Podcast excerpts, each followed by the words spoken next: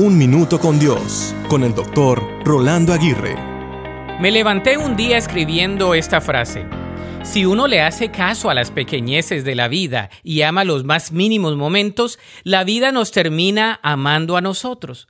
Lo escribí después de ver a un niño incapacitado tratando de comerse un helado, quien con mucha dificultad pudo poner la cuchara en su boca, degustar el sabor del helado y después decir, ¡qué delicioso! Aquello que parece simple para muchos de nosotros y que a veces lo tomamos a la ligera, no es el caso de otros donde lo simple es casi imposible. Lo que hacemos a diario con nuestro cuerpo, como movernos, hablar, caminar, escuchar y demás, puede ser un milagro anhelado para muchos y una oración ferviente de todo corazón.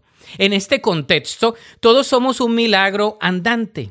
Todos tenemos mucho por lo cual estar agradecidos y mucho por lo cual amar la vida. Deja de centrarte en lo que no tienes en la vida y ama lo que ya tienes. Valora los más mínimos momentos y disfruta de los milagros del día a día, no sea que la vida te los haga valorar de maneras inesperadas. Ama la vida y lo que ella trae, pero sobre todo ama a Dios, quien es el sustentador de la vida. La Biblia dice en Proverbios 21:21, el que busca la justicia y el amor inagotable encontrará vida, justicia y honor.